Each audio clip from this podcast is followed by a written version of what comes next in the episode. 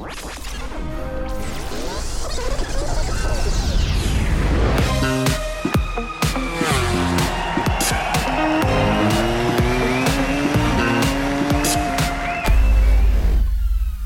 Pues ya estamos de vuelta, amigos de MotoGP, amigos del podcast en español. Cambia el mapa, es nuestro Mapping 8, por lo tanto hoy homenaje a Jorge Lorenzo. Vamos a estar pensando todo el rato en Jorge porque Mapping 8 lo popularizó él en Sepang hace algunos años. Y aquí estamos, con a ver si con energía renovada, quizás con Ruiz, ¿cómo lo llevas?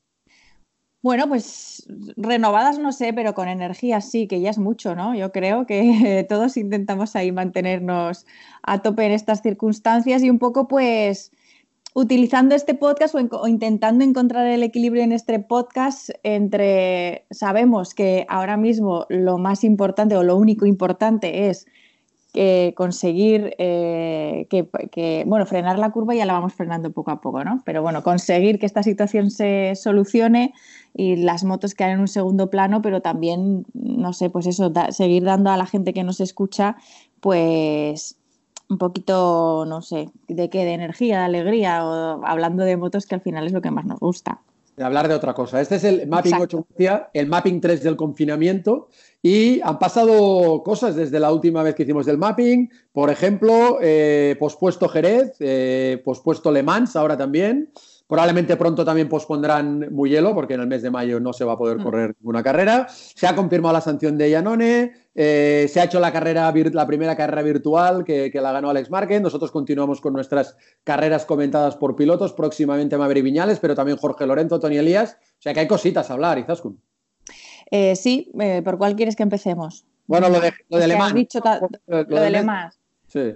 Bueno, era, yo creo que era previsible, todos lo estábamos esperando. Al final es, eh, y especialmente Dorna, eh, intentan agotar los plazos al, máximo, pero bueno, la realidad se impone y, y ahora todavía como pasó con Jerez, no se tiene una nueva fecha para ese Gran Premio de Francia y como tú has dicho, yo creo que también lo más probable o lo que todos estamos esperando es también el aplazamiento oficial del Gran Premio de Mugello. La pregunta que se abre es si sigue habiendo hueco para recolocar esas carreras. Esa es una pregunta que igual físicamente sí lo hay. Y la segunda pregunta, en que no sé tú qué opinas, es si, eh, incluso aunque se pudieran recolocar, si se puede, es realista pensar en que se puede hacer un mundial con las mismas carreras en tan poco tiempo. A ver, va a ser muy complicado hacer 19, 19 grandes premios, está claro. Eh, habrá que recolocar muy probablemente las tres carreras de mayo. Como tú dices, físicamente fechas hay. Luego veremos si, seremos capaces o no, si el mundo estará preparado o no, porque de alguna manera el virus va viniendo de Oriente a Occidente, ¿no? Entonces no sé cómo estará a final de año Estados Unidos, Argentina, Malasia, eh, todos esos países que Tailandia, ¿no? Pero lo, que sí que, lo que sí que yo creo que tenemos que intentar es, hay mucha gente que, que continúa con esa idea de, oye, cancela Wimbledon, cancela la Eurocopa, cancela los Juegos Olímpicos, que cancelen el Mundial de, No, vamos a esperar, vamos a esperar, porque ya lo dijo Espeleta, lo dijo el presidente de la FIM, si hay que correr en diciembre, se corre. Luego ya veremos cómo empieza el 21, pero creo que tenemos que tener en la cabeza que, que aunque tengamos que correr en diciembre y haya muchas carreras seguidas, al final lo va a demandar la gente, nos lo pedirá el cuerpo. Los pilotos no están en contra, ya lo han dicho. Será complicado, pero no están en contra. Con lo cual, vamos a ir esperando, vamos poquito a poco y, ya lo iremos viendo y a ver si en junio, que el fútbol vuelva a arrancar, pues si ya puede haber alguna carrera en el mes de junio, lo cual nos daría un poquito de alegría, ¿no? Eh, sí, hombre, muchísimo, nos daría muchísima alegría. Eh, en junio estaban planificadas, eh, era Mugello, Cataluña, Alemania, Asen, en ese orden, eh, Alemania y Asen además en forma de, doblete. Eh, no sé, yo, yo eh, tiendo más a mirar hacia finales de junio o principios de julio, la verdad. es que me parece más realista, pero como tú dices, hay que esperar porque si algo estamos aprendiendo es que la situación cambia cada día y, te tienes que ir adaptando, lógicamente. Ah, claro. Bueno, la sanción de Yanone, ratificado los 18 meses de sanción por el Comité de, Disciplina de la Federación Internacional de Motociclismo. Ahora tiene 21 días para ir al TAS, Yanone. Pero lo más curioso de todo es que dicen los abogados de Yanone, lo dice Aprilia, es que de alguna manera han entendido que eso, buena voluntad en el piloto, que fue que comió algo infectado, o sea, contaminado, pero que no, pero igualmente le, caen 18, 18, meses de sanción, con lo cual el TAS no acostumbra a cambiar sanciones Así que pronto también tendremos que empezar a hablar quién será el sustituto de, de en Aprilia. Sí, eso está claro. el, piloto se ha quedado, como tú dices, con el mensaje de eh, dicen que soy inocente o él así se lo ha tomado, ¿no? Soy inocente, no ha sido voluntario, pero aún así eh, está esa sanción de, 18 meses que, bueno, no sé, tú que controlas más de, este tema, no sé si te parece razonable o no, o está en la línea de sanciones eh, similares incluso en otros deportes por, por circunstancias también parecidas. Sí, lo que te digo, el de complicado que el TAS le vaya a dar la razón a Andrea. Muy complicado, pero bueno, el, equipo dice que le apoya, que van a ir con él hasta el final y que eso, que de alguna manera sus abogados han transmitido el mensaje, porque son los únicos que han hablado de eso, que, que de alguna manera consideran que no lo ha hecho voluntariamente pero le han caído 18 meses, con lo cual será un dato que también habrá que hablar cuando todo se, retome. Y 18 meses, perdón Ernest, que empezaron a contar desde el 17 de diciembre, que es cuando dio positivo el primer análisis que le realizaron a Yanone. O sea, en realidad ya se está eh, contando esa sanción, pero bueno, aún así no la terminará hasta junio de 2021. Sí, sí, por eso, que habrá que, encontrar piloto para, para 2021, porque mm. junio del 2021 será también la mitad del campeonato si todo va bien. ¿Le contamos a la gente nuestra alineación de hoy, los invitados? Sí, por favor, que hoy promete la cosa. Sí, porque Alberto Puch, aquí en pole position, siempre, cuenta muchas cosas. ¿eh? Es una entrevista de esas difícil y a la vez eh, interesante y divertida. Sí, también tendremos a Paco Sánchez, para que nos cuente un poco cómo está afectando esto a las negociaciones de los pilotos, él como abogado y manager pues de pilotos como Joan Mir, como Maverick Viñales. En el caso de Maverick ya lo tiene hecho, en ese caso los dos pueden estar tranquilos. Parece que lo de Mir también, ya lo dijimos, está bastante encarrilado con Suzuki y, bueno, pero, pero al final siempre nos, nos, nos puede aportar datos interesantes y, y, por cierto, un Paco Sánchez muy solidario. Luego lo, lo contamos. Y nuestra tercera miembro del podcast va a ser eh, Marcel que es la, directora de la escuela Top Ten Riders, que nos preguntábamos nosotros qué difícil tiene que estar en cuarentena, tienes que estar con niños y además en este caso queríamos ver cómo lo están llevando los niños que son los potenciales pilotos del mañana. Y también nos apetecía porque ver una mujer dirigiendo o estando ahí al frente de la formación de niños, ya hay pocas mujeres en el Mundial, cada vez sois más pero que también haya gente que esté ayudando a la formación es interesante. Sí, lo importante para mí, más que el número, que efectivamente es importante que cada vez seamos más, pero yo creo que lo importante es que cada vez eh, haya más mujeres en diferentes posiciones, eh, en diferentes puestos. Y, y, en la formación es también otro de los puestos importantísimos, pensando en el futuro de los pilotos. Bueno, pues si te parece, empezamos, que nos está esperando ya Alberto Puch. Pues vamos allá, arrancamos nuestro Cambia el Mapa 8. Pues aquí en Cambia el Mapa empezamos ya con el primer protagonista. ¿Qué tal, Alberto Puig? ¿Cómo estás? ¿Qué tal? Buenos días. Bueno, lo, bien, o mal que se puede estar en esta situación tan extraña que nos ha tocado vivir. Y tú además, eh, ya sabéis que Alberto Puig es el team manager de HRC, tú además que eres un, un tío movido, ¿no? Tener que estar ahí en casa es más complicado, pero es la única manera que tenemos de salir de esto, ¿no?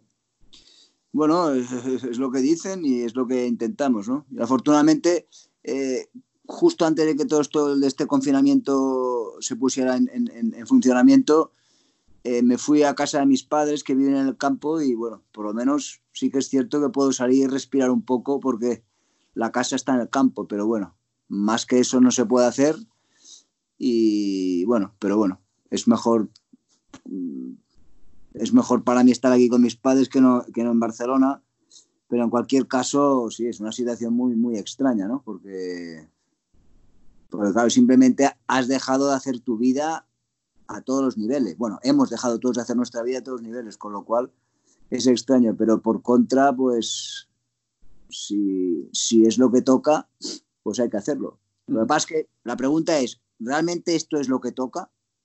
Ah. ¿Y cuál es tu respuesta? No, yo, yo, evidentemente, si lo dicen los expertos, cuando un experto dice algo, siempre hay algo de razón. Lo que pasa es que a mí también, sin ser un experto, para nada en esto, lo que estoy viendo es que no acaban de dar realmente con la historia.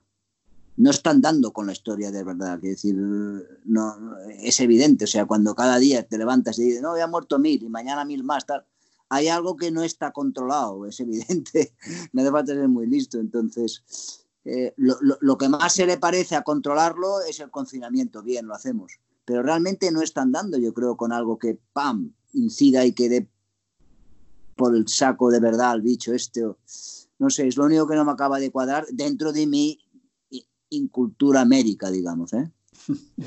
Bueno, a veces cuando, cuando haces este planteamiento, a veces ahí estás mí se nos hace complicado hacer este, continuar haciendo este podcast porque ahora mismo hay cosas muchísimo más importantes que el deporte y que MotoGP, ¿no? Pero como lo que estamos es de eh, entretener a nuestros seguidores que todavía continúan teniendo ganas de motos, pues por eso lo continuamos haciendo. Y te quiero preguntar por la parte deportiva que parece, ahora cambiar el tercio parece como superficial, ¿no? Pero es lo que queríamos hacer y preguntarte, tú que eres un tío muy introspectivo, eh, desde un punto de vista del campeonato, ¿cómo crees que nos va a afectar esto a todos? ¿A nivel deportivo, a nivel social o a nivel.? No, al deportivo. Es lo que te hablaba, de manera deportiva. Socialmente, espero que nos afecte para bien, aunque tengo mis dudas, pero desde un punto de vista del campeonato, ¿cómo crees que todo esto va a Bueno, yo creo que. Eh, eh, vamos a ver. El, el, operativo, los patrones a seguir, yo creo que son claros lo que puede suceder, ¿no? Quiero decir, yo creo que Dorna, que es el organizador, está muy atento a lo que está sucediendo en el mundo a nivel, a nivel sanitario, están siguiendo, y lo han hecho de una manera muy correcta, el protocolo de decir qué se puede y qué no se puede hacer. En cuanto haya luz verde, entiendo que propondrán un calendario y en función de la época del año en la que estemos, pues iremos a correr. Que evidentemente no es muy difícil de entender que será un campeonato probablemente más corto, más adelantado en el año ya, pero que bueno, a partir de ahí lo que Dorna proponga, pues, pues lo haremos, correremos las carreras que sean posibles y, bueno, será un campeonato, digamos, un poco más al sprint, al sprint en el sentido de que probablemente haya muchas menos carreras, pero también será un campeonato al sprint en el que no puedes fallar ni una, porque no habrá tantos puntos a repartir, con lo cual será de una manera va a ser también, si podemos hacerlo, pero eh, si le puede hacer, será un campeonato yo diría que muy difícil también. Y, a nivel de, los equipos, que al final también es otra de tus responsabilidades, ¿cómo crees que puede afectar ese, ese campeonato, ese tipo de campeonato? Bueno, a nivel, vamos a ver, esto, siempre que hablas de carreras, de MotoGP, de Fórmula 1, tienes que hacer una... Es, es, inevitable hacer el comparativo de lo que es el, la operación de ir a correr y los recursos que tienes. Mm. ¿Vale? Entonces, ¿cómo va a afectar? Pues va a afectar a niveles, pues como va a afectar. Es decir, esto nos va a afectar a todos económicamente. Tú sabes que hacer carreras es muy caro, muy costoso, y entonces habrá que buscar un equilibrio. Siempre se tienen que buscar equilibrios en la vida. Y, evidentemente nosotros somos, somos Honda, es una fábrica fuerte y nuestra idea es que nos afecte lo menos posible. Tenemos un patrocinador fuerte como Repsol, pero mm, vamos a ver cuánto tiempo esta situación se prolonga y, a ver de qué manera la podemos, la podemos eh, sostener. No sé si te he explicado, no sé si te he respondido a lo que tú querías, no, no. Sí, sí, eh, o sea que es inevitable que a todos nos vaya a afectar de una u otra forma. Al final, eso, es, evidente, yo creo que todos, todos los equipos están ya mentalizados de que esto les va a afectar de, una manera o de otra. Quiero decir, desde el momento en el que el organizador no puede organizar eventos, porque no puede, porque realmente no puede, como es el caso, no, porque no, no, está permitido, pues a partir de ahí ya empieza todo el, todo, toda la cadena de desajustes que afectan a todos. Entonces, eh, pues te he dicho, será cuando nos, cuando nos den el ok, pues cogeremos a la gente, cogeremos a las motos y nos presentaremos donde nos digan, sin haber entrenado, sin haber no sé qué, chavales, a correr. será así. De hecho, el, otro día tuvimos también en el podcast aquí a Paolo Chavati, que nos hablaba un poco también de la situación de, Ducati. Claro, a ellos, eh, a esta Italia, el cierre les, ha, afectado más que, por ejemplo, que en Japón. No sé, eh, a nivel de rendimiento, cómo está ahora mismo Honda, si sigue trabajando con normalidad o ya no. Pero es que esto que cuenta Chabati, perdón, pero, pero no sé a qué se refiere, quiero decir. Eh, los motores para el año 2020, las motos se homologaron O sea, no. Bueno, de hecho, fuisteis vosotros los, los únicos que lo homologasteis en Qatar. y a raíz de eso, ¿no? Por eso te digo que no, no, no, que, el resto lo tenía que hacer. tonterías. Quiero decir, nadie va a tocar las motos del año 2020. Es igual que estén cerrados. Mejor para ellos, se pueden ir a casa. En Japón están trabajando para nada. Entonces, eh, no sé a qué viene el, el, el, tema. ¿Cuál, ¿Cuál es el tema? El único tema es que Honda, cuando nos dijeron que presentáramos el, el, sample, lo hicimos, el prototipo, y, nadie más lo hizo, o sea, lo de siempre.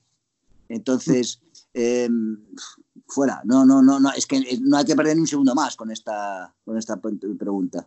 No, lo, que sí es cierto es que em, eh, hubo un chup chup de que parecía de que Italia estaba parado y todos los japoneses podían trabajar hasta que la normativa estaba probablemente clara, pero que todavía lo aclaró más. FIM, Dorna, IRTA y la MSMA de que el primer gran premio del año es Qatar y todo lo que no estuviera en Qatar que ahora mismo están en una nave, todos los motores ahí en Qatar, pues no valdría. Y eso fue de alguna manera dejarlo claro. Pero, pero bueno, es que así ha quedado claro. Lo que te digo es, en Japón... No, no, no, quedó más claro cuando nosotros fuimos, cuando, cuando Dorna y, el IRTA anunciaron que los únicos que lo habían presentado fue Honda. Entonces quedó clarísimo. Hmm. Sí. Sí, sí, lo presentasteis físicamente, porque los demás ahora lo pueden hacer a través de bocetos, con dibujos. Exacto, claro, que es acojonante. Bueno, cambiemos. pero solo una cosa que no, es lo mismo, pero está un poquito relacionada con esto. Por ejemplo, en la Fórmula 1 ya se ha dicho que se ha llegado a acuerdos para que la evolución se congele hasta 2022, o sea, también durante el año 2021. ¿Tú crees que esto es eh, lo suficientemente, o sea, va a afectar tanto como para que se hagan cambios de reglamento de este tipo o no? Ya entiendo que me vas a decir que no, pero yo, mira, lo primero que te digo es que yo no soy la persona para responder a eso, ¿no? Hay, un organizador que crea unas normas, unas reglas, y luego pues, las presenta a los fabricantes, a los constructores, a la NSMA, y en función de eso se buscará un consenso que, convenga a todos en función de la situación actual que tengamos en ese momento, ¿no? Evidentemente, si me preguntas por Honda, la filosofía de Honda siempre ha sido la evolución técnica para poder desarrollar motos, para poder vender motos y cada año tener más, más tecnología. Pero esto es en teoría y en condiciones normales. La situación actual es excepcional, es una situación de fuerza mayor y evidentemente cuando pasan estas cosas, pues muchas veces hay que revisar los protocolos y las y las y, y las la, manera en que todos actuamos o que actuaríamos en condiciones normales y, y ver Mm, si se van a congelar o no los motores, pues ya te digo, eso, eso no, me corresponde a mí eh, decirlo.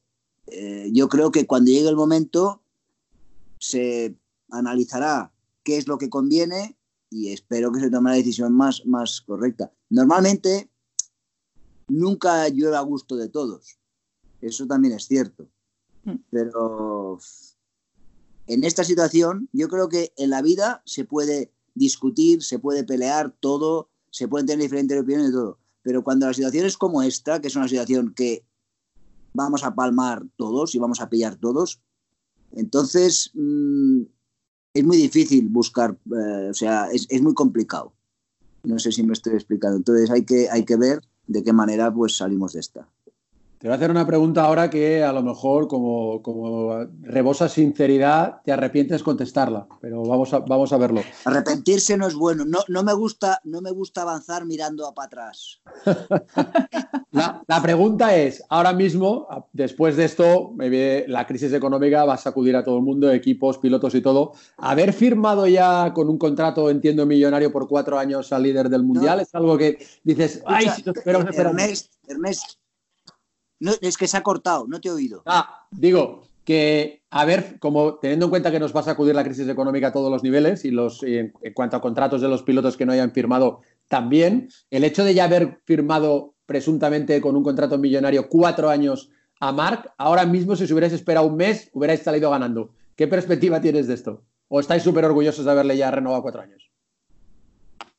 Bueno, yo decir, eh, yo creo que las cosas eh, tú tienes una idea en la cabeza y la haces y la, intentas ejecutar. Nuestra idea era hacer que, o sea, nuestra idea era hacer un contrato de cuatro años para Márquez y lo hicimos. ¿Por qué? Porque estábamos convencidos de que era lo que queríamos hacer de que nos convenía, que queríamos y estábamos muy orgullosos de hacerlo. Ha sucedido esto. ¿Quién pensaba que esto iba a pasar? Era impensable, ¿no? Entonces, eh, no, no puedes... O sea, ya está. Es decir, ha pasado. Entonces, ahora habrá que ver cómo, cómo, todos, cómo, porque claro, es que no solo es Onda con Márquez, o, que habrá que ver cómo todos podemos salir de esta yo creo que es un, tema ya no individual de una empresa, sino de todas. Todo el mundo se va a ver afectado por esto. No, sé cómo va, a responder la, la, sociedad o la gente a, a, todo eso. Entonces, a tu pregunta, o sea, yo estoy encantado de haber hecho lo que hicimos con Mark. Evidentemente, lo que ha sucedido no, no, nos gusta ni nos va nada bien, como puedes comprender. Con una crisis así que va a venir, eh, eh, el tener, pero bueno, pero es lo que hay. No, a veces, em, eh, coño, es que si lo, lo hubiéramos hecho, no, sirve para nada. Está hecho, está bien hecho, se ha hecho, se hizo con conciencia y queriendo hacerlo de una manera clara por ambas partes. Y ahora lo que hay es lo que hay. Vamos a ver cómo podemos eh, salir de aquí. Pero Alberto, en cualquier caso, al margen de esto, ¿eh? que, evidentemente estáis súper contentos de tener a, una, a un supercampeón como Marc, eh, a todo el mundo le ha llamado mucho la atención cuatro años, ¿no? Incluso para la marca, si algo saliera mal, también sería cuatro años. Para el piloto, si algo saliera mal con la marca, es decir, hacer cuatro años es algo rarísimo en las motos. ¿Por qué cuatro años? Bueno, yo creo que la pregunta tuya, la primera parte, ha sido equivocada. Porque has dicho, a todo el mundo le ha sorprendido mucho.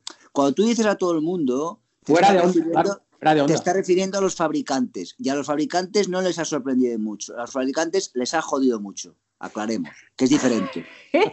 es importante, es importante hablar claro. Entonces, no es que les haya sorprendido. Sorprendido es, oh, me ha sorprendido. ¿Te ha sorprendido? No, te ha jodido que hayamos retenido al mejor piloto del mundo durante cuatro años y tú, que eres mi rival, no lo vas a poder hacer. Aclarada la primera parte de tu pregunta. Vale. Y la segunda, la segunda era, me estabas hablando de... No, no, No deja de ser extraño un tiempo tan largo. Pues mm, antes los contratos eran de un año. ¿Te acuerdas? Hace muchos años. Tú, estabas en las carreras, no lo sé, yo, yo estaba. Te hacían un contrato de un año. De repente se puso la moda de dos años. Ahora nosotros hemos hecho esto de cuatro años. ¿Quién te dice a ti que esto no va a ser tendencia ahora? O sea, todo cambia. Eh, si es raro o no, ¿por qué? Porque un día un tipo lo hace. Pues un día un tipo lo hace y luego a partir de aquí igual lo hacen 25. Y luego igual de aquí tres años volvemos a contratos de un año. O sea, mm, yo más que extraño diría, no, hemos sido los primeros que lo hemos hecho y a ver si lo hace alguien más. O a ver si alguien tiene el interés en alguien tan interesante como Mark como para hacer un contrato de cuatro años. Es otra, otra respuesta, no sé. Eh, eh, volviendo, ya que decías contratos de un año, contrato de un año tiene el otro piloto de vuestro box, en este caso Alex Márquez. Claro, em, en, principio, esto es así, es solo uno, eh, lo confirma. Sí, sí, tú ya lo sabes, pero estás intentando que te lo vuelva a confirmar. Sí, es así. sí, bien, vale.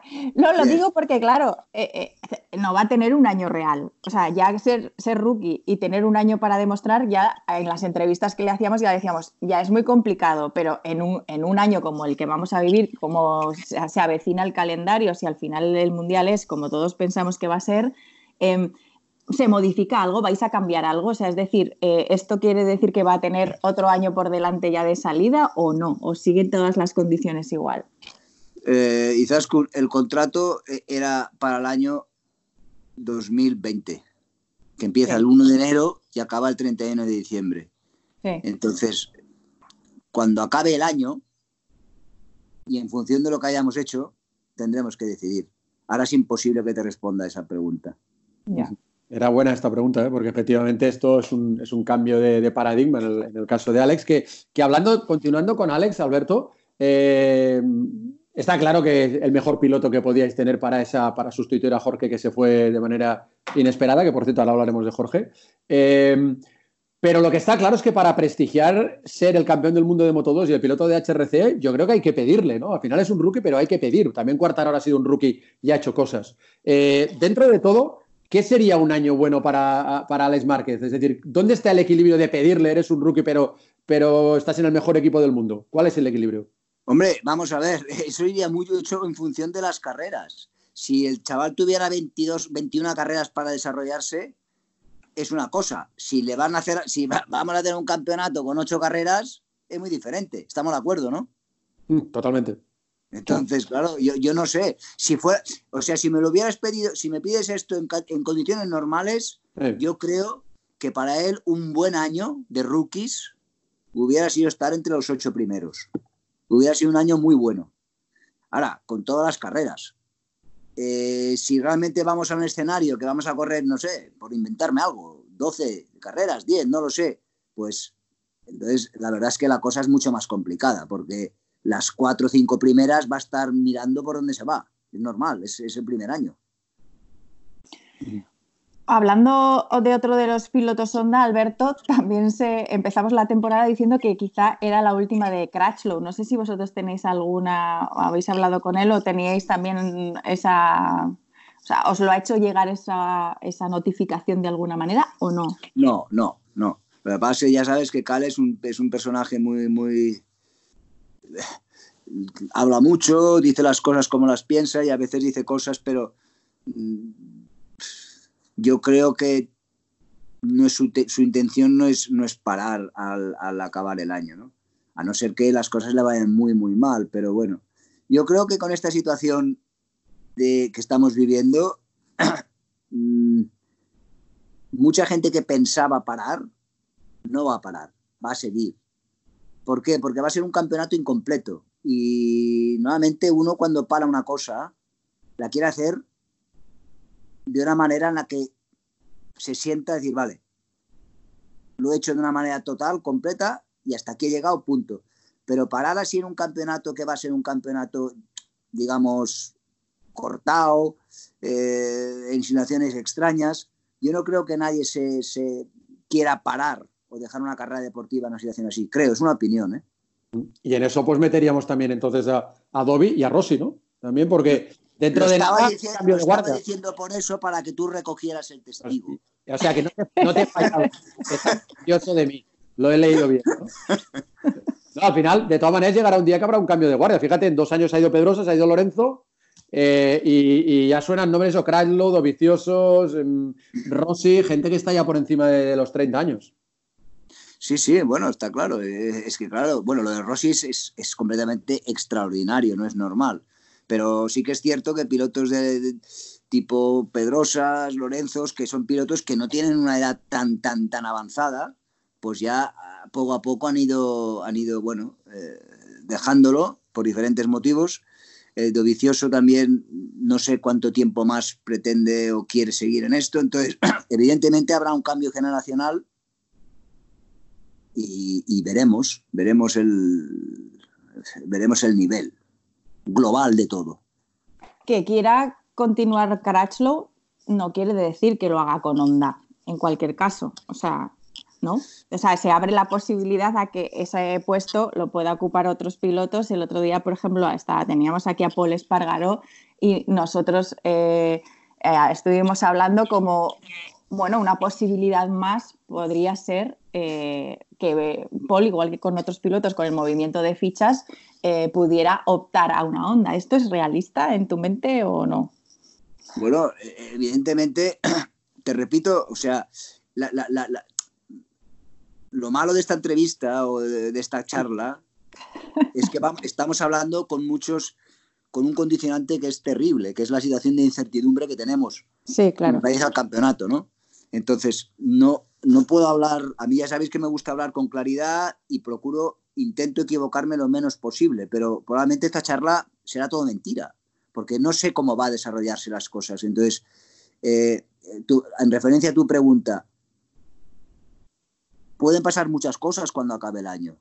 No sabemos qué tipo de campeonato vamos a tener, no sabemos qué va a hacer la gente cuando acabe el año, no sabemos si gente que tiene que renovar se va a esperar a final de año cosa que no pasa, o ya enseguida que empezamos a correr se van a mm. querer amarrar un contrato y van, ¿sabes? O sea, hay tantas, tantas condicionantes, tantas posibilidades que ahora mismo es difícil. Como concepto, Espargaró. Espargaró es un tío que va muy rápido en moto y que siempre, siempre, siempre ha gustado y que yo creo que iría muy rápido con una onda.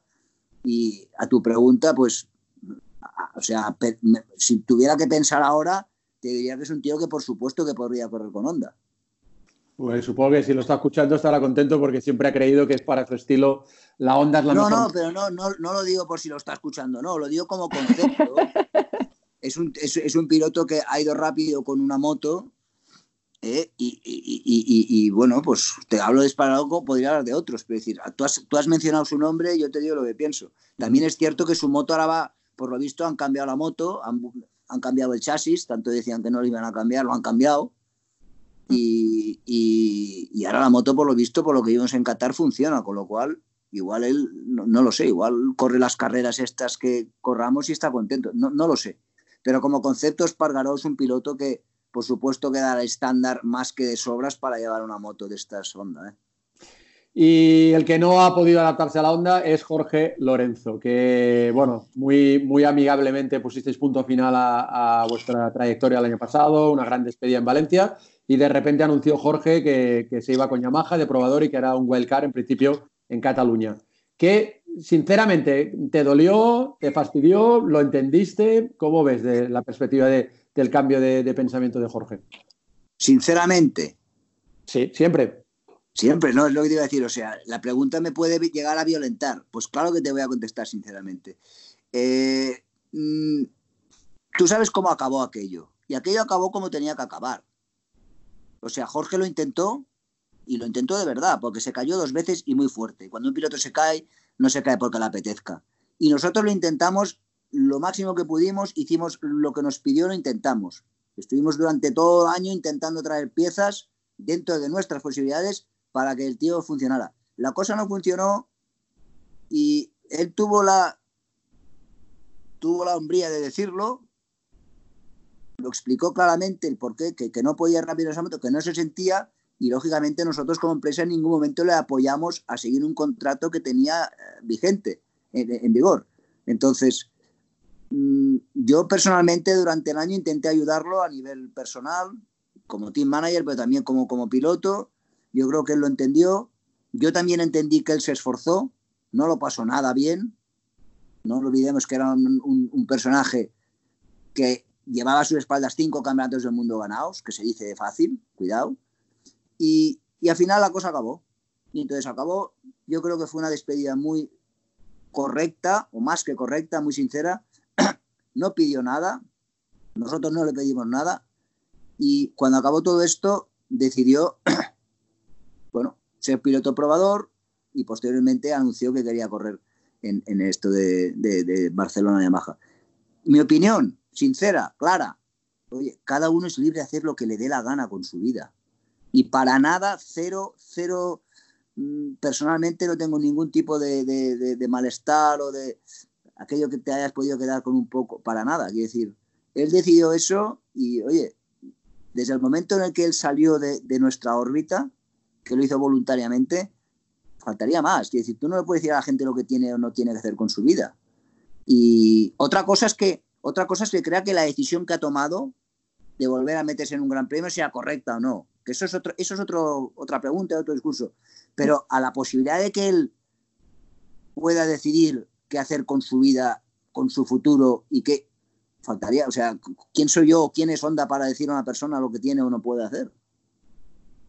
¿Y qué te parece la decisión de que haya decidido volver a, la pista como piloto probador e incluso decir que puede hacer un wildcard. Bueno, yo también volvemos a lo mismo, sinceramente. Si la temporada fuera una temporada normal y él hubiera podido o pudiera probarse en los test y realmente ver, a ver, a ver dónde coño estoy, a ver, venga, ¿a cuál es el tiempo aquí? El tiempo es este. ¿Y, dónde estoy yo? Mm, en una situación así, si le apetece, pues adelante. Un circuito que va muy rápido, adelante. Pero si no va a tener esas posibilidades de, chequeo, de, hacer test y ver dónde realmente está, meterte en un gran premio a saco así a la brava, mm, cuidado. No, no, no sé si es lo más lo más conveniente para lo que él pretende, cuidado, para lo que él pretende, porque Lorenzo no pretende ir a Montmeló a acabar el 8. Lorenzo pretende ir a Montmeló a estar delante. Eso es importante que quede claro, porque su cabeza es una cabeza de campeón.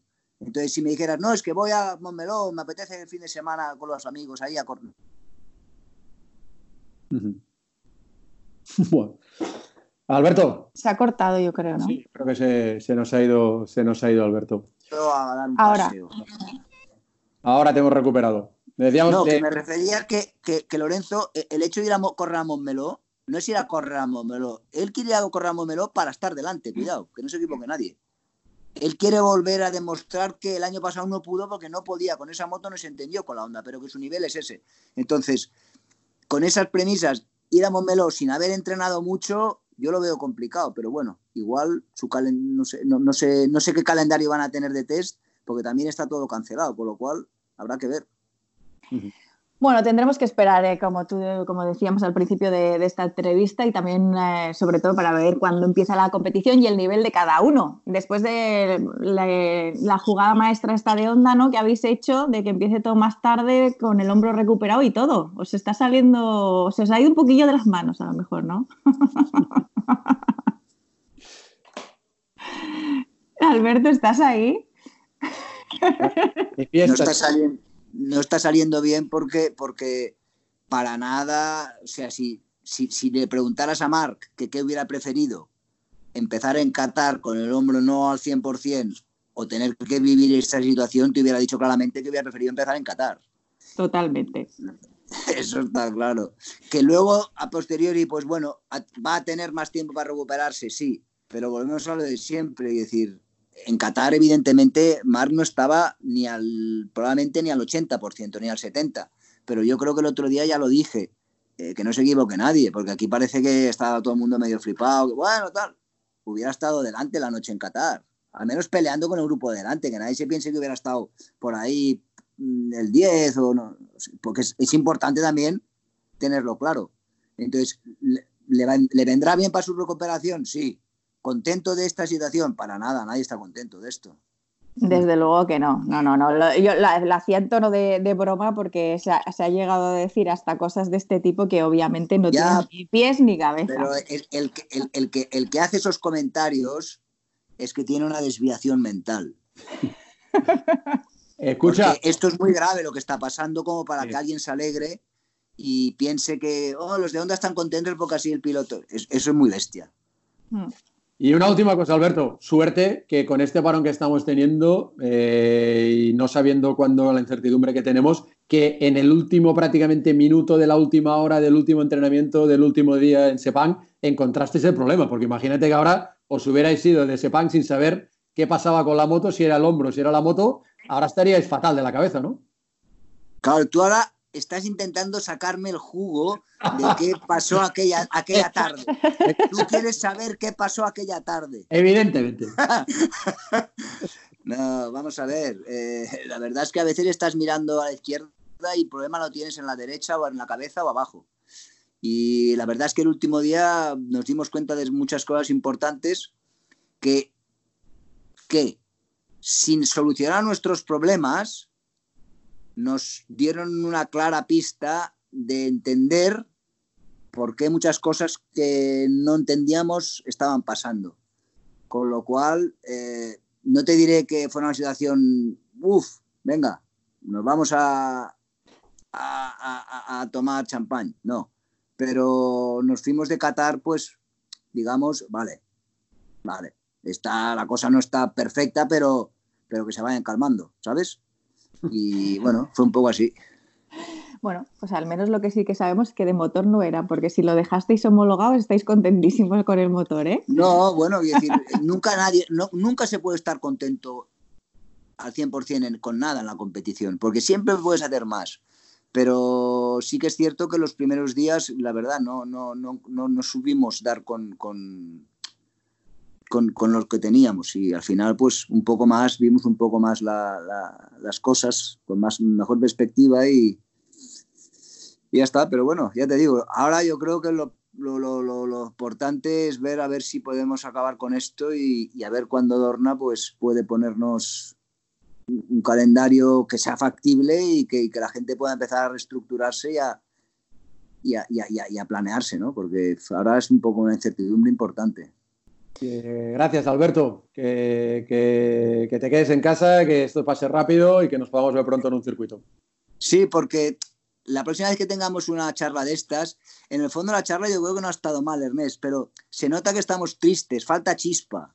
Entonces necesitamos volver a la normalidad para que nuestras charlas sean más, más, más, ¿sabes? Más cañeras. No, pero, eh, a ver, eh, has dejado muchos titulares, ¿eh? Yo ahora solo espero que la gente, los que los vayan a usar ahora y publicarlos, no hagan como la otra vez que estuviste con otros el año pasado, sino que escuchen la entrevista entera pero has dejado muchos titulares, te lo digo. No he dejado ningún titular. Ya verás, ya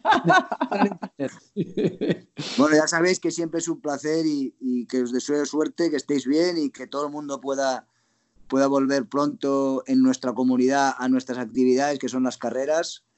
Y también quiero mandar un mensaje de, gracias y, de, agradecimiento a Dorna por, por, la gestión que están haciendo de todo esto, porque también es muy difícil para una, una organización controlar todo esto yo creo que lo están llevando con mucha profesionalidad y, aguantando mucho la situación, con lo cual un ánimo fuerte para todos y, espero que nos podamos volver a ver pronto. Ojalá, gracias. Ojalá. Venga, muchas gracias. Cuídate, Alberto. Adiós, gracias. Lo hemos dicho al inicio de nuestro Cambia el Mapa, hoy también íbamos a tener aquí, vamos a contar, poder hablar un ratito con, con, Paco Sánchez, con nuestro compañero Paco Sánchez, abogado, representante de pilotos del Mundial de MotoGP como Maverick Viñales, como Joan Mir, Tito Rabat o también como Jordi Torres dentro del marco del Mundial de, de Superbikes. Hola Paco, bienvenido. Hola, buenos días. ¿Qué tal? Pregunta obligada, tú estás en Andorra, ¿cómo estáis viviendo ahí también el confinamiento y esta, esta situación? Pues muy similar a como se está viviendo en España. Aquí se adelantaron, cerraron toda la actividad a la que tenían muy poquitos casos. De hecho, no había ningún muerto y habían ya cerrado todas las, las empresas, salvo las de servicios esenciales y la gente está confinada en casa, igual que en España, lo estamos pasando más o menos igual. Evidentemente Andorra es mucho más pequeñito, las cifras son eh, ridículas en comparación a España, los números que se mueven en España, pero es cierto que también la población de Andorra al final son 70.000 habitantes, es prácticamente un pueblo. Dicen que estas situaciones sacan lo mejor y lo peor de cada uno en tu caso es lo mejor, ¿no? Porque sabemos que estás eh, colaborando desde prácticamente desde que, empezó esta, esta, situación allí con, Cruz Roja. Sí, eh, mi pareja Marta es enfermera, entonces ella me ha transmitido esa vocación y esas ganas de ayudar en estos momentos tan difíciles. Entonces, nos apuntamos como voluntarios para Creu Royal, aquí en Andorra, y bueno, estamos haciendo muchas labores en residencias de ancianos, suministro de alimentos y después a raíz de esto también he colaborado con suministro de material, canalización de donaciones para suministro de material a muchos hospitales españoles, eh, buscando compra de material en China y entrega directa a los hospitales. Estamos ahí muy implicados con varios pilotos que están dando soporte a la iniciativa. La verdad es que estoy súper contento de poder poner un granito de arena ¿no? para luchar contra, contra este bicho. Y también habrá que poner un granito de arena para con tus chicos, ¿no? Eh, estar, saber cómo están, cómo les va, Maverick, a Mir, a Jordi Torres, a Tito también que le ayudas. Eh, ¿Qué contacto tienes con, tus pilotos? Pues tengo contacto casi a diario por vía FaceTime o vía telefónica. Eh, personalmente no nos vemos, salvo a Tito, que es vecino mío, o sea, lo tengo, él vive justo debajo mío, entonces sí que lo veo a veces desde el balcón de casa, pues lo veo a él en su jardín, ¿no? pero contacto, tenemos contacto diario con todos. Eh, llevarlo, pues lo llevan como pueden, evidentemente tienen ganas que todo se acabe, que se inicie el Mundial, volver a, a los entrenamientos normales, echan mucho a faltar el entrenamiento moto, pero la verdad que se lo están tomando con mucha paciencia, han visto que realmente es una amenaza seria y se lo están tomando de una manera muy disciplinada. Están trabajando en casa, haciendo el ejercicio que pueden en casa para estar listos para cuando se pueda correr, pues, ser competitivos desde el primer momento. Está claro que esta, esta, situación está afectando de una u otra forma a todas las personas que, trabajan en, en, este caso en el Mundial de, de, MotoGP. También entiendo que eh, afecta directamente a una parte de, tu labor, que es la de asesorar a, los pilotos, representar a los pilotos a la hora de negociar sus contratos, ya sean renovaciones, fichajes por otros equipos. Esto está totalmente para seguir al menos eh, avanzando, aunque sea más lentamente desde la distancia? No, seguimos trabajando. Lo que pasa que con los pilotos que yo represento, en el caso de, Maverick, eh, ya cerramos el contrato estas navidades, con lo cual él ya está renovado 21-22. Eh, Tito ya estaba firmado 2021. Eh, con Jordi es diferente porque Jordi sí que el Mundial de Superbike se renueva año a año, raramente hay pilotos que hagan contratos de dos años. Entonces ya con Jordi cerramos varios contratos este año para correr en varias categorías a la vez, como la Moto E o el Superbike. Y con, y con Joan eh, prácticamente está cerrado el acuerdo antes de, la crisis del COVID. Estaba prácticamente cerrado verbalmente sea, de palabra él está renovado para 21-22. Eh, falta poner la firma al contrato, pero no me cabe duda que Suzuki respetará la palabra dada y por parte de Joan exactamente igual. O sea, eso está al 99%. Y tuvisteis muchos clientes con Joan, que es una de las perlas de, de futuro. Se había hablado de que Ducati, que está buscando tener una buena alineación de futuro, podía echar las redes. ¿Cuánta gente vino a tocar la puerta para Joan?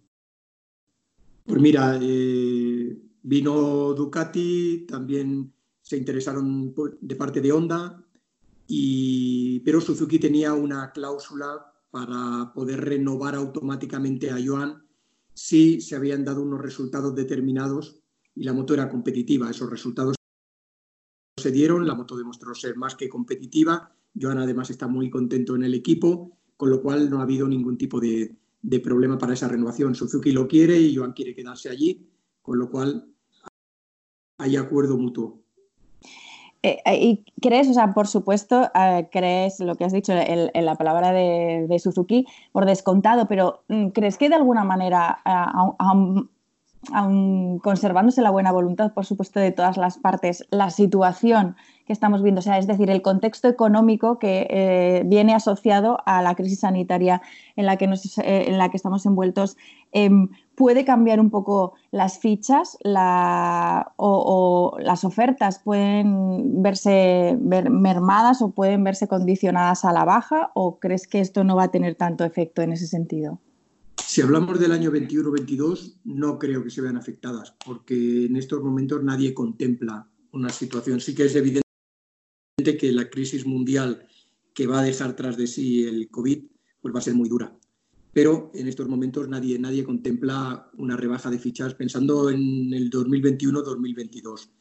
En cuanto al 2020, eh, es algo que está en el aire y que dependerá también del calendario final que en estos momentos nadie eh, puede prever porque no sabemos cuándo vamos a emprender la, la actividad. Yo veo cancelar grandes eventos como Wimbledon, como los Juegos Olímpicos, como la Eurocopa, que son en verano, todos ellos, eh, entonces, yo pienso que en un escenario realista nosotros vamos a poder arrancar una temporada yendo todo bien en julio o en agosto. ¿no?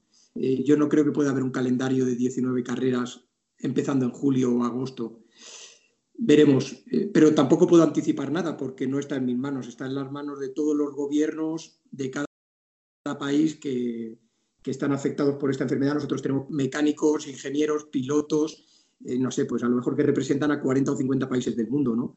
Tenemos que esperar que todos esos países permitan libertad de movimientos, permitan entrar y salir, permitan celebrar eventos del nivel de MotoGP. Eh, es una situación complicada ahora de, de, anticiparse. Cuando llegue el momento valoraremos cuántas carreras se van a disputar, qué quieren hacer las fábricas, si quieren aplicar o los equipos satélite si quieren aplicar algún tipo de reducción al contrato, como están haciendo en el mundo del fútbol o en otros deportes, o respetan íntegramente el contrato y lo toman como una causa de fuerza mayor y no aplican ninguna rebaja, no sé. Yo creo que nos vamos a encontrar con que cada caso será un caso a negociar de manera particular y con una solución diferente. No creo que haya una solución única.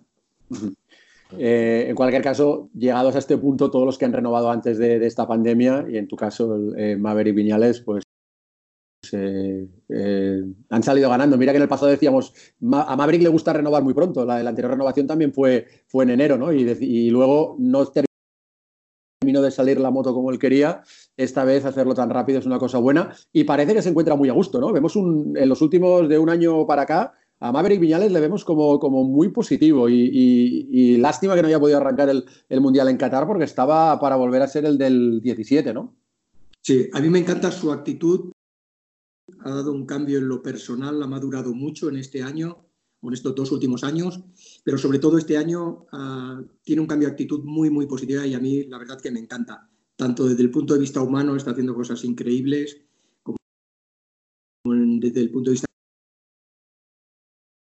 fortísimo. Se postulaba como uno de los favoritos a luchar por la victoria en cada uno de los primeros grandes premios y no, no se puede pedir más. Eh, yo en cuanto a lo de las renovaciones, cuando se hacen pronto, renovar pronto tiene una ventaja, que es que Maverick tenía sobre la mesa prácticamente la posibilidad de escoger cualquier moto que había disponible en el Mundial. Entonces, ser tú quien elige la moto, yo creo que es una ventaja, no es un inconveniente. El inconveniente es cuando te esperas estás el último y te has de quedar con, la moto que te toca, que puede ser muy buena y funcionar muy bien, o puede ser la peor para tu estilo o la que peor funcione, ¿no? Entonces, yo siempre pienso que elegir el primero es, primordial. Esa es una opinión. Después, cómo funciona o no funciona la moto, piensa que estamos hablando de renovar no para el 2020, sino para el 2021. Con lo cual, moto que en el 2020 no funcione, pero en el 2021 sea la mejor. O al revés, eliges una moto, para el 2020 funciona perfecta y dices, joder, qué bien elegido. Y después del 2021, otro fabricante toca la tecla adecuada y resulta pues que tu moto está en dificultades. Y la prueba la tenemos con Honda, que el año pasado arrasó y este año pues parecía en dificultades, al menos en la pretemporada, ¿no? Entonces, aquí cambia todo mucho de un año para otro y nadie tenemos la bolita de cristal de qué pasará en el 21. Nadie.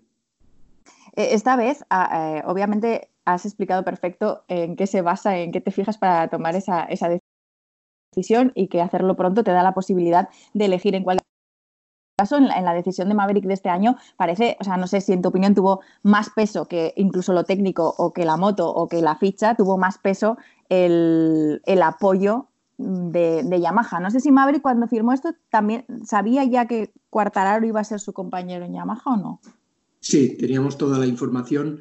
Maverick eh, optó por Yamaha por varias razones. Primero por el apoyo que le han dado estos últimos años, por fidelidad a la marca, pero sobre todo por ver que la marca por primera vez confiaba en el 100% y era el número uno del proyecto, eh, tanto en cuanto al desarrollo como en la toma de decisiones para decir, pues el motor de la moto, que es un motor único para todos los pilotos, cada uno después con los chasis puede poner un chasis diferente, pero motor solo hay uno eh, y que seguirá sus directrices. También le gustó mucho el hecho de que contrataran a Jorge por la apuesta que supone, demuestran que tienen ambición de volver a, liderar un proyecto campeón. ¿no? Entonces, todos los pasos que dio Yamaha eran una demostración de ganas, una demostración de decir queremos volver a ser el número uno. Eh, Paco, cambiamos un poquito de, tercio. Eh, ahora mismo estamos hablando de cuando salgamos de aquí, la crisis económica que vamos a tener, cómo va a afectar a los trabajadores. ¿Cuál es el perfil de un, de un piloto? ¿Cómo, se, ¿Cómo, es considerado un piloto? ¿Por cuenta ajena en una fábrica? ¿Es un autónomo desde un punto de vista genérico? ¿Cómo definiríamos la, la figura de, un piloto? Un piloto es un autónomo. Eh, que funciona o directamente o a través de alguna sociedad, depende de cada país y cada legislación. En España es complicado funcionar a través de sociedades, con lo cual son autónomos directos. En otros países tienen su sociedad, pero ellos son los propietarios de la, de la sociedad, sino del 100%, del 80% de la sociedad, y funcionan de manera totalmente autónoma. No hay ningún piloto dependiente contratado como trabajador por cuenta ajena y, Paco, eh, ya, quería, ya queríamos haber hablado contigo de esto el año pasado, porque, y justo creo que lo hablamos en la cena habitual de que Maverick nos invita a toda la prensa española cuando estamos en Australia, sobre el tema de, la presión fiscal que, os habían avisado a los managers ¿no? los diferentes países, ¿no? Yo no sé si era una cosa global o por países, de que iba a cambiar también un poquito el tema de la presión fiscal sobre los pilotos en cada país en el que corrieran. Cuéntanos un poquito de esto. Bueno, eh, los países, algunos países, no todos, en este momento no hay unanimidad y el tratamiento además es muy diferente dependiendo cada país. Pero, por ejemplo, España ha decidido que los pilotos han de tributar por una parte de su contrato, por lo que ellos consideran que es la prestación de servicios, que sería lo que significa correr un gran premio en España, pues la parte proporcional, si hay 20 carreras y corres cuatro carreras en, España, pues ellos quieren que el piloto tribute eh, como no residente, los pilotos no residentes, obviamente, los pilotos residentes ya tributan por el 100% de sus ingresos en España.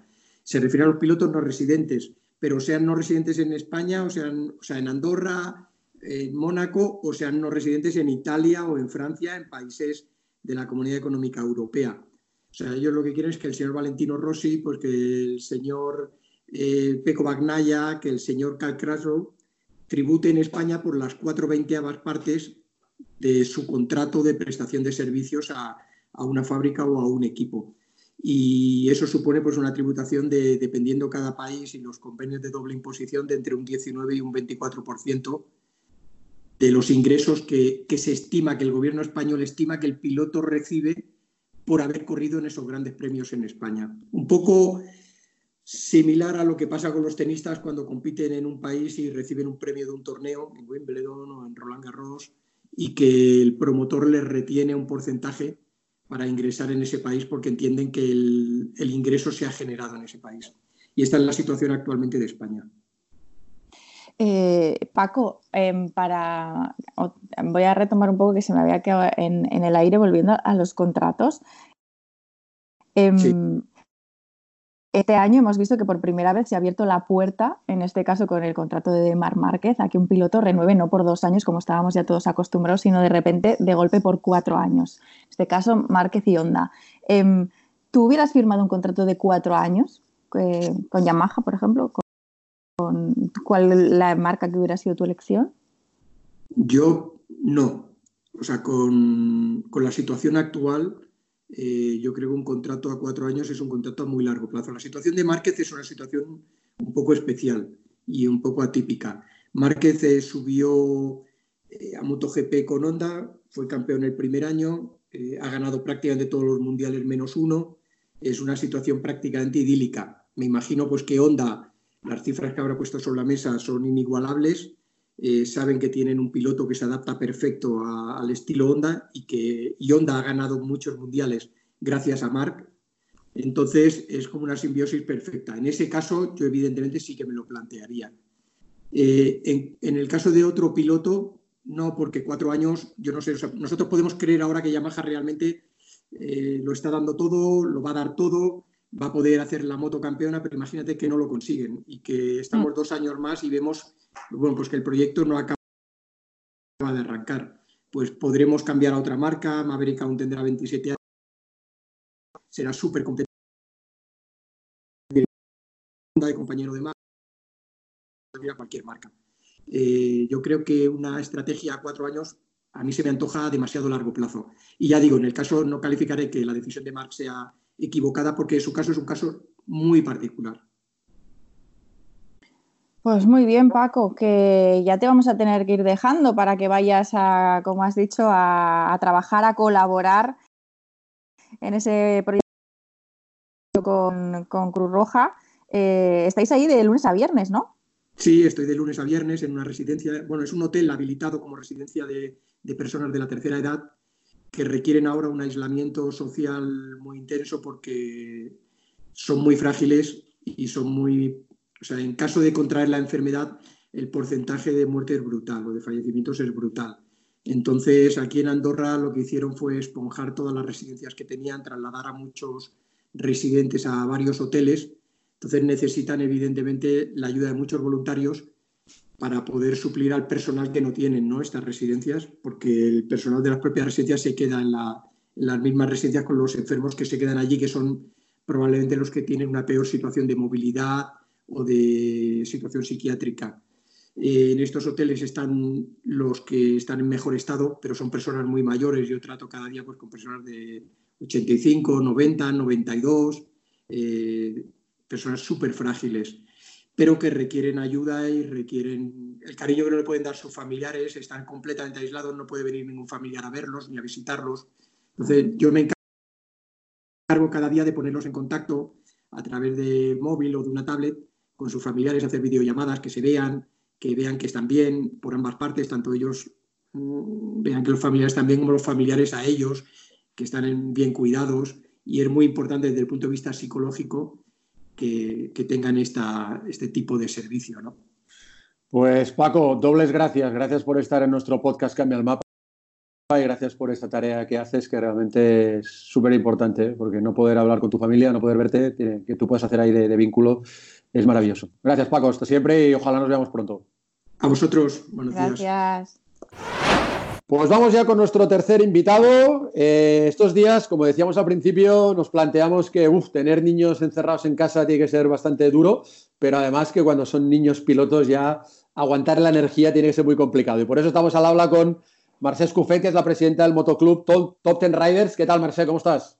Hola, buenos días, muy bien. Muy ¿Cómo, bien, muy ¿cómo los llevan? en casa. ¿Y cómo lo llevan tus, tus jóvenes pilotos, tus, chicos que, que deben como locos por volver a un circuito? Bueno, pues un poco, pues eso, como locos para volver un poquito nerviosos todos, con muchas ganas, jugando a la Play, jugando a MotoGP y nada, haciendo eh, trazadas en circuitos, bueno, trabajando un poquito pues lo que se puede hacer encima de una mesa de con papel, ¿no? Y bueno, bien, bien, con muchas ganas están.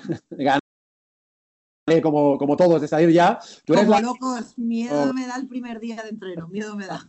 habrá que, habrá que caparle las revoluciones de la moto. Sí, habrá que ir cortando, sí, sí. Tú eres presidenta del motoclub Top Ten Riders, es un club que se creó en 2012 y nació de eh, un poco el, eh, el, como el motoclub Lorenzo Competición, porque a ti te formó Chicho Lorenzo, ¿no? Cuéntanos un poquito tu trayectoria. Sí, así es. A mí me formó Chicho, todo vino, bueno, a través de una llamada de una persona que me pidió si le podía colaborar con unos sponsors, buscando unos sponsors, se me ocurrió preguntarle a Chicho y nada, me dijo que, que por qué mejor, en lugar de ayudar a otros, porque no me ayudaba yo a mí y me ponía a buscar algún espacio y él me formaba, él me quería regalar la formación para poder luego pues estar entrenando junto con los niños y, y, nada, me puse a hacerle caso un poquito, me puse a buscar un espacio. Cuesta muchísimo encontrar espacios, es una locura más aquí en Barcelona. Y, pero bueno, nada, al final lo conseguimos y, y aquí estamos. Llevamos ya pues desde 2012, muy contentos. Y en todos estos años, ah, ¿cuántos niños han pasado ya por, por vuestro motoclub? Pues bastantes, la verdad. bastantes niños y hay muchísimos que, siguen conmigo desde el primer momento, que bueno, eh, les quiero a todos mucho, pero a estos todavía más porque han estado a las buenas, a las malas, cuando hemos tenido que salirnos de algún sitio porque no podíamos continuar, cuando todo ha ido bien, en todas han estado. Entonces, habrán habido como, ahora mismo habrán unos 10, 12 pilotos y bueno, desde tres añitos, hay, hay tres con tres añitos y, y, bueno, ya el más mayor, para llamarlo de alguna manera, que tiene 15.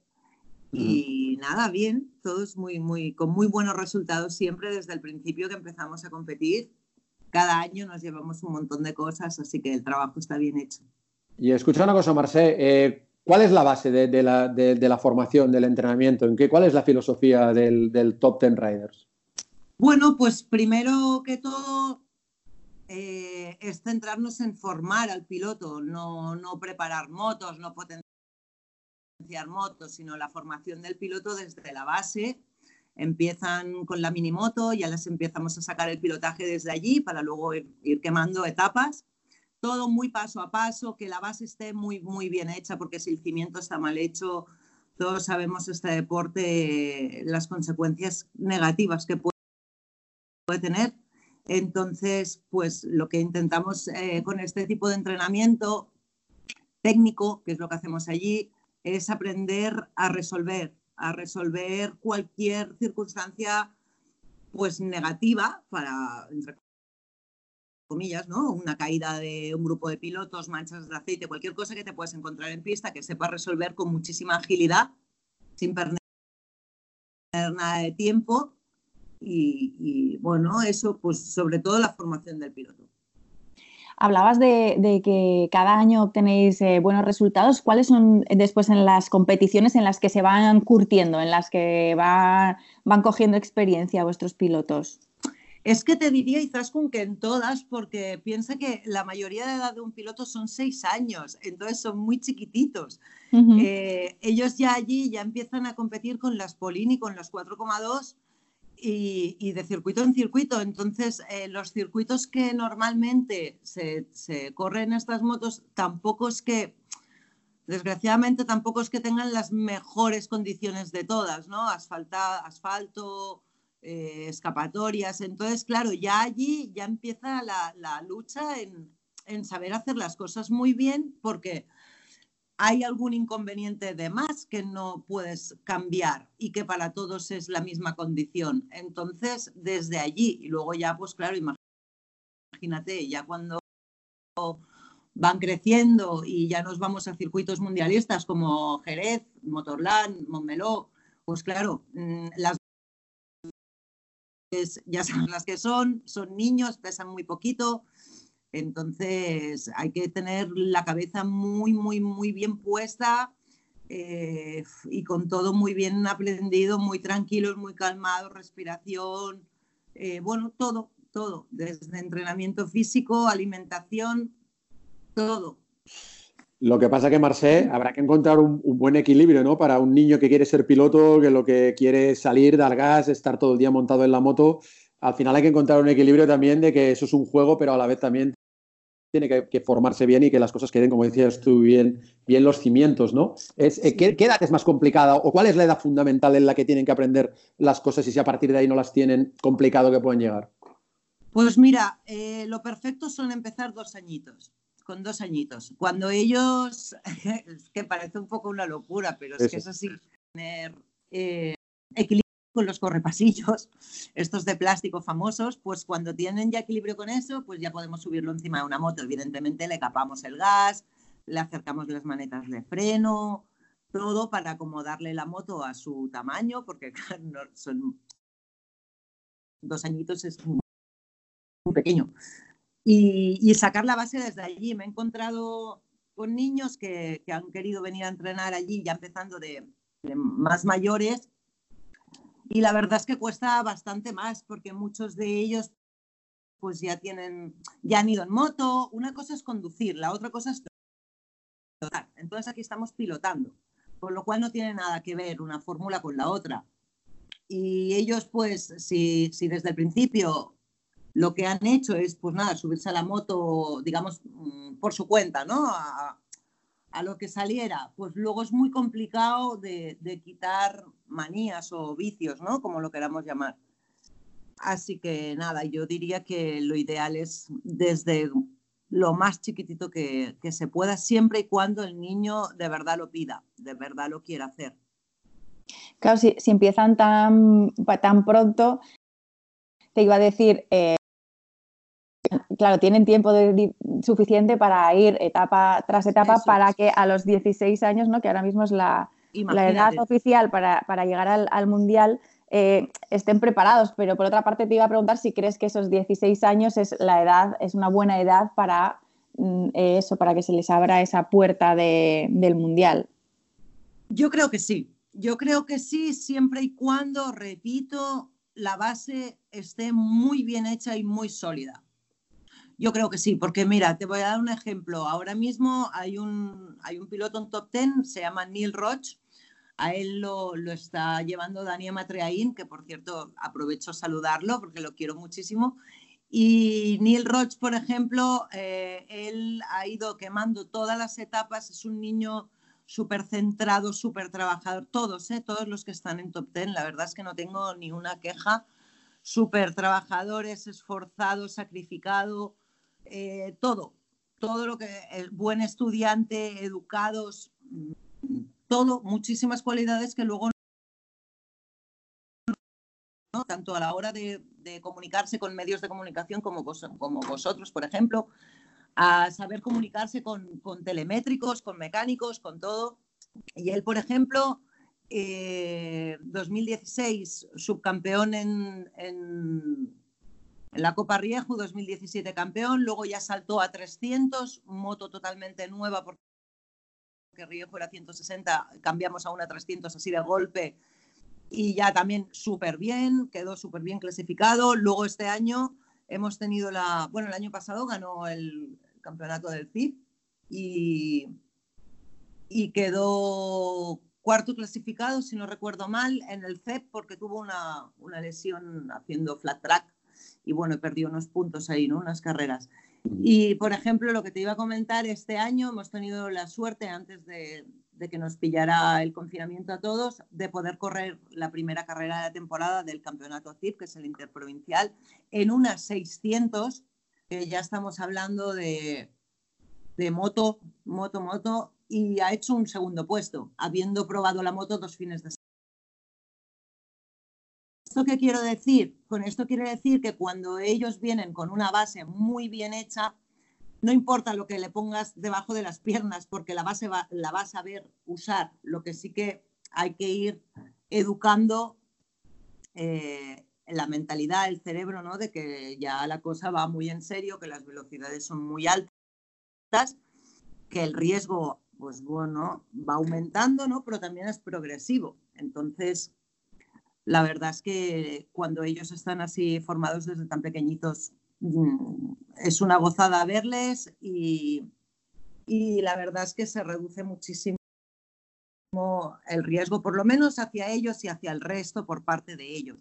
Luego día lo que nos encontremos, pues, pues ya es un poco de, a la suerte, ¿no? Marcel, una, última, una última cosa doble, eh, como doble eh, cortita. Eh, tenéis el, Top Ten Rider, tiene la base en, en Molins de Rey. Eh, estáis trabajando con niños de 2 hasta 15 años y el llamamiento, ¿por qué le dirías a, los niños si quieren, si quieren ser pilotos que vengan con, vosotros? Y por otro lado, eh, supongo que pedir cualquier, que los sponsors también quieran participar con los niños también es importante, ¿no? Sí, yo la verdad es que, eh, pues ¿para qué? ¿Para qué entrenar allí? Pues porque está muy bien hecho, la verdad. Entonces hay un trabajo, una formación técnica, nos lo pasamos muy bien, los niños disfrutan, cuando toca jugar, jugamos, cuando toca trabajar, trabajamos. Eh, se ha creado un ambiente súper, súper familiar. La verdad es que, ya te lo he dicho hace un momento, las familias, toda la gente que hay allí ahora mismo, son todos espectaculares, empezando por los niños, siguiendo los papás. y sí me gustaría hacer un, llamamiento a cualquier empresa que quisiera colaborar, que quisiera que estos niños lucieran en sus motos o en sus equipaciones su marca, porque la verdad es que mm, lo hacen muy bien y son niños por los que vale la pena apostar, al igual que encontrar un, espacio que pudiéramos pues, tener más, más capacidad de, de, gestionar más cosas, ¿no? de poder hacer más cositas, estaría muy bien pero cualquier sponsor estaría orgulloso de que cualquier niño de estos representara, llevara su marca, porque seguro no, no le van a hacer quedar mal, al contrario. Seguro que no, si no, ahí está, como decías tú, Neil Roach, que este año es un poco vuestra punta de lanza. Marce, muchas gracias, mucha suerte con el Top Ten Riders. Muchísimas gracias. Que continuéis trabajando y sacando niños y a lo mejor algún día te decimos, mira, este niño que está ahí en el CEBI, que estaba ganando para el Mundial. Seguro. Eh, acuérdate, eh, eh, salió de ahí del club. Muchas gracias. Seguro, muchísimas gracias. Un beso a todos. Gracias. Suerte. Chao. Adiós. Gracias. Interesante ver cómo desde los dos añitos se puede ir formando y, creando Ernest a, un piloto. ¿eh? Interesante eso, interesante escuchar a Alberto Puig, que como decíamos al principio no nos ha decepcionado con su mordacidad. Y, es difícil que decepcione. ¿eh? No, no, es un, seguro absoluto lo de, lo de Alberto. Y nada, y también súper interesante lo de Paco y, la verdad es que vuelvo a darle las gracias de, esta, poder estar ahí colaborando y ser tan, tan solidario en el caso de, de Paco Sánchez, que le conocemos por un perfil en el Mundial y ahora ya sabemos que tiene también más perfiles. Está saliendo lo, mejor de la gente estos días, Izaskun. Sí, la verdad que sí, sale lo mejor. Lo, lo, que pasa es que yo creo que sale lo mejor y sale lo peor. Creo que los que sacan lo peor son muchos menos, pero normalmente es lo que se hace más visible. Entonces, eso, esa es la parte que a mí me gusta menos. Pero en cualquier caso, yo creo que todos debemos hacer el esfuerzo de eso, de fijarnos en cosas como la de Paco, que hay muchísima gente que está aportando su granito de arena de esa forma y de otras muchas. Y hacer menos caso a, los que sacan lo, peor, que desde luego tampoco hace falta decir mucho más porque cada uno se retrata. Bueno, pues nada, ya tenemos el mapping 8, el mapping 3 del confinamiento, eh, suspendida esta nueva fecha alemán con lo de la, sanción a Yanone. Por cierto, estos días también he leído una entrevista de Livio Supo, tú en un medio italiano, ¿la has leído? el antiguo director de, de HRC. Y, la verdad es que yo creo que lo más significativo que contaba es que, yo no me lo creo, que yo no me lo creo. Y si, y si realmente lo dijo Supo, duró, creo que duró menos que lo que terminó de hacer la frase, porque los japoneses le debieron decir, ¿qué dices? Pero que venía a decir algo así como que en aquel día de la carrera de, de Cheste 2015, cuando todo el, cisma y, la tensión que había entre Márquez y, y, Rossi con Jorge que podía ganar el título, que él propuso que Pedrosa y Márquez salieran, dieran una vuelta y se retiraran. Sí, esto también lo he leído. ¿Has creído eso? A ver, yo no, mm, no es que me lo, no, yo no me lo creo, yo no me lo creo, pero bueno, yo no tengo tampoco eh, eh, por qué poner en duda lo que dice Livio Supo. Te quiero decir, él cuenta su versión, pero obviamente lo único, lo que nos ha llegado es su versión. Para hacer esto bien tendrías que ir a la otra parte, que en este caso era Nakamoto, y preguntarle, ¿esto es verdad? O a los pilotos y decir, ¿esto es verdad? Y sobre todo que luego también como ha llegado aquí en algunos titulares es Honda rechazó un plan para que Rossi ganara el décimo mundial. No, señores, o sea, eh, primero que eso tendría que haber sido verdad y segundo que, tampoco sabes cómo hubiera acabado Rossi en esa carrera. Es decir, eh, no, o sea, me parece demasiado enrevesado, sinceramente. No, yo, yo, lo que sí que me puedo creer es que fuera que a él se le ocurriera esta idea, pero vamos, yo digo que, que antes de que se la terminara de explicar a Nakamoto ya le iba a decir, venga, va, no me lo cuentes más. Que, claro, porque luego hay un momento de la entrevista que él dice, ese día no pude ver a Nakamoto por diferentes razones. Mm, claro, es que, no sé, es todo, y yo a lo que no le veo mucho sentido tampoco es, entiendo que es porque como ahora estamos todos más, tranquilos, ¿no? O caninos, efectivamente esa es una buena palabra, pues ya eh, le damos vueltas a cosas. Pero como es, eh, agua pasada no mueve molinos, ¿no? Pues eso, que yo no le veo ningún sentido a, esto porque aparte me parece, no me parece creíble, sinceramente. Bueno, si habéis llegado hasta aquí es que habéis escuchado todo el podcast. Eh, yo os animaría a que lo volváis a escuchar. Yo mismo voy a volver a escuchar sobre todo la entrevista de Alberto Puig porque... ¿Pero cuántas veces lo vas a escuchar? En bucle, haciendo rodillo. En bucle. Ahí estamos, ahí estamos. Lo que me dé. No, pero sí que me quedo con una cosa de la entrevista. Eh, muchos titulares de Alberto Puig, pero ha dicho una cosa muy interesante. Como el campeonato va a ser muy distinto, pilotos que a lo mejor pensaban que dejarlo a final de año ya van a cambiar de parecer. Ahí ha metido a Crashlow, ha metido a Dobby, y Valentino. Así que, bueno, pues puede ser a lo mejor la única cosa bueno de, buena del, del COVID-19 este año es que algunos pilotos que a lo mejor querían irse les podamos ver algún añito más y continuar disfrutando de Valentino siempre será un placer. Y, y, cierto, y no solo eso, a lo mejor algunos, aparte de decidir quedarse, también deciden quedarse donde están, porque también cuando en periodos de incertidumbre, ¿no? Te agarras a lo que ya conoces, a lo mejor más que arriesgar, que sería lo que te pediría el cuerpo en otras circunstancias. Pero bueno, al final lo veremos. Y como decía también Alberto, interesante, también hay que ver si nada más volver se empiezan a cerrar contratos o es al revés, eh, que tanto las marcas como los pilotos prefieren esperar y que se pase un poco el recuerdo y el sabor amargo de esto para, no sé, pues para tener más opciones, yo, yo creo. Pues sí, ya sabéis, nosotros somos los de Dazón también, con Ruiz y un servidor, de Riveras, estamos aquí en el podcast oficial de MotoGP, pero en Dazón podéis encontrar contenidos, dándole un poco, dándole ahí a las meninges para, para que estéis entretenidos. Y yo creo que está teniendo mucho éxito pues nuestros domingos de carreras, que están teniendo tanto éxito, las carreras que estamos dando antiguas comentadas por los propios pilotos, que ahora mismo no solo van a ser los domingos y sino también las vamos a hacer los miércoles. va a haber dos a la Doblete. miércoles y domingo. Doblete. Efectivamente, doblete. Y tú ya has anunciado algunos. Será Lorenzo, tendremos a Tony Elías, tendremos también a Jorge Martín. Eh, Dani Pedrosa, o sea que la lista es larga. Nosotros podemos seguir haciendo domingos y miércoles de carreras o semanas de carreras, ya lo vamos a poder así, por si acaso luego en vez de dos días son tres. Eh, así que, porque realmente, eh, está, como tú dices, está teniendo mucho seguimiento y a mí me parece muy interesante, la verdad que sí. Además, los pilotos ahora están relajados y ya te cuentan más cositas. Pues después de Mar Márquez, que abrió el melón y llegó Alex Rins, ahora el siguiente, que estará mientras escucháis este podcast esta semana, este domingo 5 de abril, Maverick Piñales, por cierto, domingo 5 de abril, que teníamos que estar en Austin. ¿eh? Sí. Era carrera de, las Américas. Sí, fue la del año pasado fue impactante, ¿eh? O sea, de las Américas. con la, caída inesperada de Márquez y la victoria de Rins. Bueno, pues nada, mm, todo llegará, ¿no? Se dice.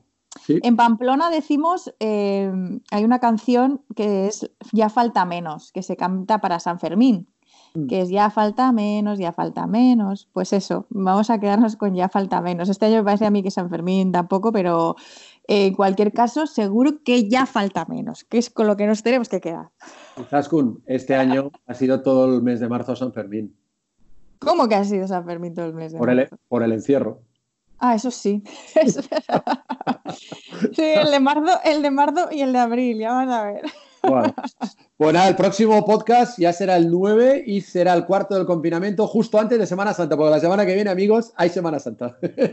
Ahí estamos. Aunque estemos en casa y no vayamos a ningún lado, la Semana Santa se va a pasar. Pues nada, Izascu, que muchas gracias, que, que continuemos quedándonos en casa para poder salir de nuevo. Gracias a ti, gracias a todos los que estáis al otro lado y mucho ánimo, que entre todos esto lo superamos. Adiós.